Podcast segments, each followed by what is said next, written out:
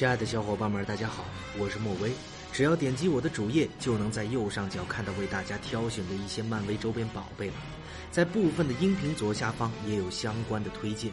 愿你们听得舒适，玩得开心。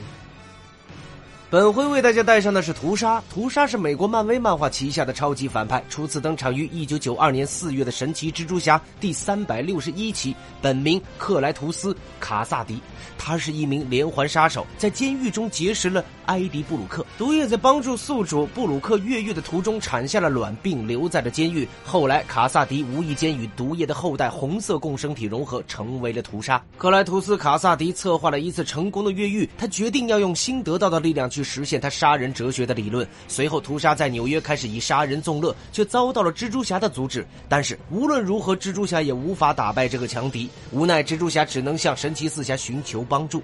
此外，蜘蛛侠还向毒液寻求帮助，仅仅是因为厌恶自己的产物，毒液答应帮助蜘蛛侠。面对蜘蛛侠、毒液和神奇四侠的组合，屠杀被俘虏并关进了精神病院。后来，他通过把异类缩小来使其穿过电话线，逃脱了疯人院。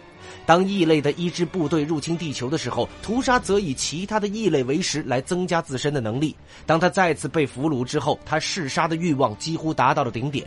为了能够找到一种治疗他杀人倾向的疗法，屠杀将继续被关押在精神病院。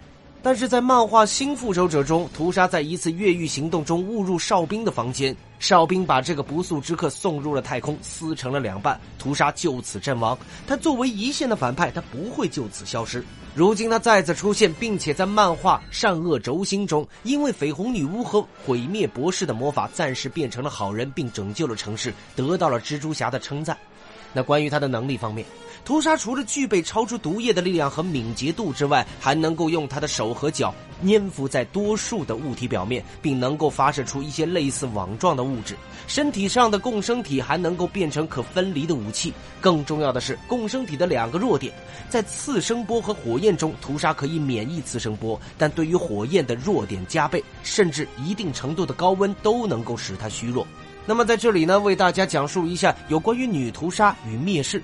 那么某天呢，托尼史塔克看到蜘蛛幽灵追着一辆装甲车到处跑，托尼把所看到的通知给了彼得帕克。最终，蜘蛛幽灵拦下了那辆装甲车，同时钢铁侠和蜘蛛侠也到达了现场。在蜘蛛幽灵弄停车子的同时，一位女士从车上掉了下来。奇怪的事情也就这么发生了。众路人攻击了蜘蛛侠和钢铁侠二人。正当两人准备解决面临的问题的时候，两个身穿类似异类的共生体加钢铁盔甲的一蓝一红的人出现了，并且使二人无法活动。那么，当蜘蛛幽灵准备打开车后门的时候，身穿蓝色盔甲的向其攻击。与此同时，那名从车上掉下来的女士舍身去救他，结果他失去右手，与蜘蛛幽灵受伤倒地。那嘴里呢，依然不停地喊着母亲。最后，装甲车离开了现场。原来车里装着是女反派尖叫和撞上人造卫星回到地球的屠杀。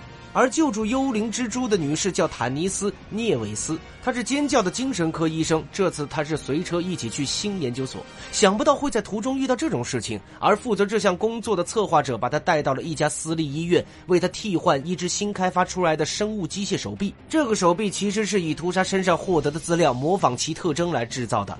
不知道是该生物机械手臂有问题，还是发生了反噬。装上它之后，坦尼斯·涅韦斯感觉身体经常不舒服，甚至。出现幻觉。晚上，他在研究所里，他不明白大家用尖叫与屠杀做什么的时候，而奇怪的事情就这么发生了。他的生物机械手臂失控，杀了所里的所有人。最后，生物机械手臂打破装有屠杀的容器，与其接触，就此屠杀复活。与新的宿主结合之后，女屠杀就这么登场了。在屠杀复活之后，蜘蛛侠和钢铁侠与那些穿着类似共生体钢铁盔甲的人都不是其对手。坦尼斯会与屠杀结合，是右手的生物机械手臂有共生体的信息，所以才能与其结合。在蜘蛛侠和钢铁侠、蜘蛛幽灵和尖叫的合力之下，将生物机械手臂给弄了下来，使坦尼斯与屠杀分离。坦尼斯与屠杀分离之后，在他的身体里留下了第三个孩子。尖叫想要得到这个孩子，但最后坦尼斯拿回了他，并成为了他的宿主，给自己起名为灭世。那么有关于屠杀登场的影视有：一九九四年至一九九八年动画系列《蜘蛛侠》，一九九九年至二零零一年的动画系列《超级蜘蛛侠》，二零一二年至二零一七年动画系列《终极蜘蛛侠》，二零一八年的电影《毒液：致命守护者》，以及二零二一年的电影马上就要上来了，《毒液二：屠杀开始》。